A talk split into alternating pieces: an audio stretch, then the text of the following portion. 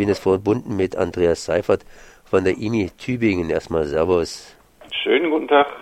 Es geht bei mir um das Schwarzbuch Bundeswehr. Und da frage ich mich natürlich, was will ich da genau wissen?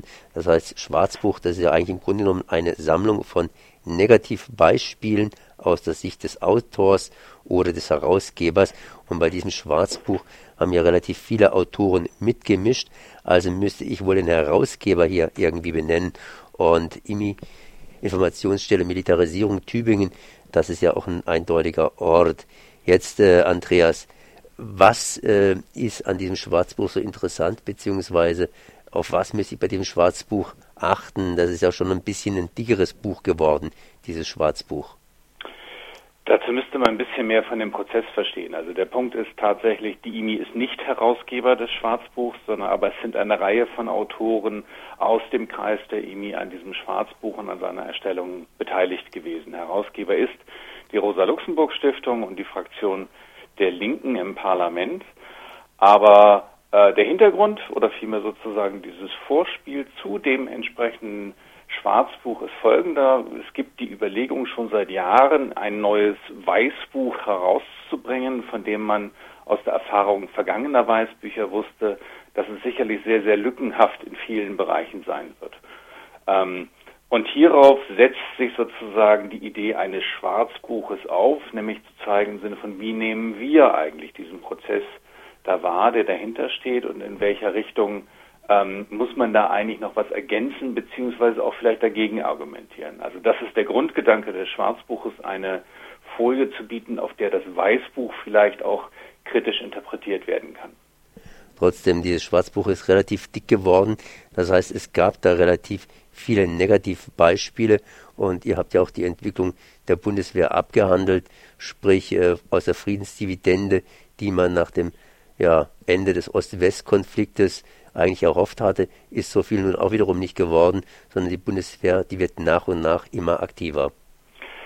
Ja, das ist allerdings ein Prozess, den wir, und das ist auch nochmal in diesem Schwarzbuch nochmal genau dargestellt, eigentlich in Beginn der 90er Jahre sehen. Wie gesagt, die Friedensdividende hätte dazu genutzt werden können, in Europa auch eine neue vielleicht Politik anzuschlagen. Diese Idee ist sehr schnell aufgegeben worden, weil man für die NATO ein neues Feindbild gesucht hat und auch neue Einsatzmöglichkeiten gesucht hat. Und die Bundeswehr hat sich zwar quantitativ ganz wesentlich verändert. Also sie ist wesentlich kleiner geworden. Also wir hatten hier auch mal fast eine halbe Million Leute unter Waffen und heute sind es noch 173.000. Das ist schon auch eine Abrüstung, die man einfach mal zur Kenntnis nehmen muss. Nichtsdestotrotz hat es gleichzeitig eben auch eine Aufrüstung vor allen Dingen in technischer Hinsicht gegeben. Das heißt, die heutige Bundeswehr ist wesentlich einsatzfähiger und, was sie ja auch zu, mit vielen Einsätzen auch zum Wege bringt, sozusagen eine wesentlich offensivere Armee, als sie jemals zuvor gewesen ist. Das genau ist sozusagen der Hintergrund, auf dem wir eigentlich auch die letzten Jahre behandelt haben.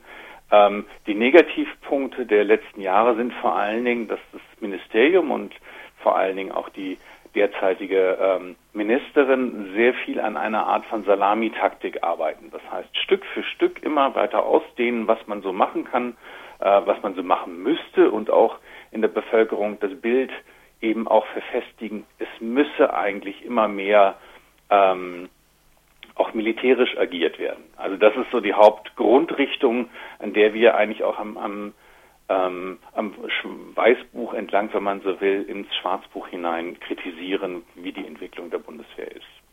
Und im Übrigen könnte man natürlich das Schwarzbuch kurz selber nachlesen.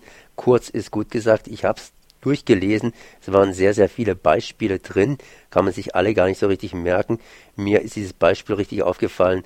Also komisches Beispiel vielleicht, aber von diesem Umweltschutzgedanken. Das heißt, wenn ein Düsenjäger hier irgendwie über die Bundesrepublik Deutschland hinwegjagt, dann tut das sehr, sehr viel Umweltverschmutzung erzeugen und über diese Umweltverschmutzung redet man gar nicht mal mehr hier unten auf der Erde. Ich meine, was gibt es da noch für andere, für andere Beispiele?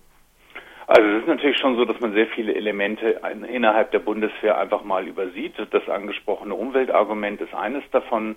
Ein anderes ist natürlich sozusagen eine endlose Verschwendung. Also was wir auch versucht haben, was das Weißbuch ja glücklich äh, verschweigt, sind Sachen, wohin fließt eigentlich das viele Geld, was die Ministerin haben will. Es ist ja von einer Erhöhung auch des Etats die Rede, aber wohin geht das eigentlich? Und da wollen wir so ein bisschen gegen dieses Märchen auftun, die Bundeswehr sei schlecht ausgerüstet. Sie ist hervorragend eigentlich ausgerüstet und vor allen Dingen, sie gibt ein enormes Geld aus für eigentlich zum Teil dann nicht einsatzfähige Waffen scheinbar. Ähm, das stimmt nicht so ganz. Es gibt viele Waffenprojekte und die sind bei uns dann einzeln aufgeführt, die viel Geld kosten, in die man auch kontinuierlich weiter Geld reinsteckt, ähm, die gerne übersehen werden und wo das Ministerium sagt, das muss halt einfach so sein. Ein anderes Beispiel, wo es auch so ist, ist zum Beispiel sozusagen dieser gesamte Personalgedanke oder ähnliches. Auch hier greifen wir die Argumentation des Ministeriums auf, die ja jetzt noch viel mehr äh, Personal auch noch einstellen möchte und weisen mal darauf hin, dass es also derzeit und derzeit fast 6.000 bis 7.000 unbesetzte Stellen in der Bundeswehr gibt. Und obwohl trotz alledem möchte die Bundeswehr noch mehr Personalstellen für sich einrichten, dass es dann anderen Stellen vielleicht besser aufgehoben als ausgerechnet dort. Also dieser Geldverbrauch ist ein ganz wesentlicher Aspekt da drin. Aber wir führen natürlich, wie gesagt, dieser Umweltgedanke ist einer davon. Die Durchdringung der Landschaft mit militärischen äh, Installationen ist ein zweiter. Also auch hier ist es noch so, dass die Bundeswehr bundesweit sehr, sehr viele Einrichtungen unterhält, von denen man zum Teil gar nichts weiß, weil sie sich in der Fläche sozusagen verstreuen. Für die betroffenen Gemeinden sind aber äh, Bundeswehrstandorte keineswegs ein positives Element, sondern sie behindern im Prinzip auch Entwicklungen vor Ort, die man anderen machen könnte. Das heißt also sowas wie Konversion spielt eine ganz wesentliche Rolle noch. Wie sieht es aus mit dem Parlament? Ich meine, ich habe das Gefühl gehabt, dass das Parlament immer weniger Möglichkeiten hat, hier direkt einzugreifen, während, äh, also das heißt, äh, die entsprechende Bundeswehr zu kontrollieren bei Einsätzen, während umgekehrt die Bundeswehr immer, immer flotter eben rausgeschickt wird in die weite Welt. Hier gibt es ja zwei neue Entwicklungen, also oder vielmehr sogar drei, wenn man so will. Die eine ist tatsächlich, dass dem Ministerium diese ganze Nachfragerei beim Parlament schon, die vorhanden ist, ein bisschen lästig ist. Also man möchte eigentlich diesen Parlamentsvorbehalt, um den es dabei geht, also das sogenannte Parlamentsbeteiligungsgesetz, neu formulieren und zwar so formulieren, dass die Bundeswehr leichter in einen Einsatz geschickt werden kann. Das wird dann im Weißbuch als ad hoc und wie auch immer äh, bezeichnet. Umgekehrt ist eben tatsächlich die, Grund, die Grundkritik daran, mal zu überlegen, ist das denn jeweils auch notwendig. Der zweite Punkt, und das ist das, was tatsächlich auch angesprochen wird, ist, dass äh, bestimmte Einsatzkräfte, zum Beispiel das Kommando Spezialkräfte, die in Kals angesiedelt sind, heute schon weltweit eingesetzt werden. Die waren lange bevor also der Bundestag überhaupt mit der Frage von Mali beschäftigt wurde, sozusagen dort bereits im Einsatz. Das hat keiner mitbekommen. Der Bundestag wird hierüber auch nicht aufgeklärt, beziehungsweise lediglich die sogenannten Obleute äh, der einzelnen Fraktionen werden in einer geheimen Besprechung im Keller des Bundestages mal so en passant über verschiedene Einsätze aufgeklärt, wenn sie vorbei sind. Das ist etwas, was tatsächlich auch ein, ein ähm, was bei Kritikern oder auch bei uns natürlich die Angst hervorruft, wird das jetzt zum Regelfall? Also mit anderen Worten, werden wir immer häufiger, eigentlich nur noch im Nachhinein, bekommen wir mit, dass das KSK oder irgendwelche anderen Truppen, denn diese werden ja ausgebaut, eingesetzt wird. Der dritte Punkt, äh, den es sicherlich noch in diesem Zusammenhang zu erwähnen gibt, ist natürlich schon der, dass das Ministerium versucht, sich in immer stärkerem Maße in fast alle Bereiche äh, die Sicherheit betreffen, in Deutschland einzubringen. Also die, das Konstrukt der sogenannten menschlichen Sicherheit, äh, was wir ganz wesentlich hinterfragen, ist natürlich eines, wo man versucht sozusagen, oder das Ministerium versucht, Bundeswehrangehörige an allen Schaltstellen dieser Gesellschaft zu installieren, um Informationen zu bekommen, um, um natürlich unseren Wohlstand, wie das so schön heißt, zu schützen. Das heißt, das Bundeswehr ist, äh, das heißt, das Schwarzbuch Bundeswehr ist zumindest ein dickes Buch mit sehr, sehr vielen Beispielen, auch konkreten Beispielen. Und da kann ich eigentlich nur eins machen, ein bisschen Werbung, dieses Schwarzbuch praktisch selber zu lesen. Denn, äh, naja gut, äh, erzählen darüber ist eine Geschichte, aber nachlesen ist wiederum was anderes. Wo kann man das?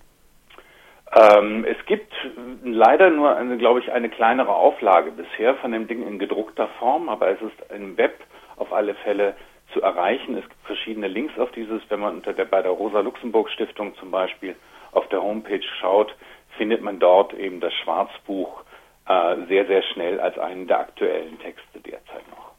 Also rosalux.de und da ist das Schwarzbuch zumindest zu finden. Das war Andreas Seifert von der IMI Tübingen. Ich danke mal für dieses Gespräch. Vielen Dank.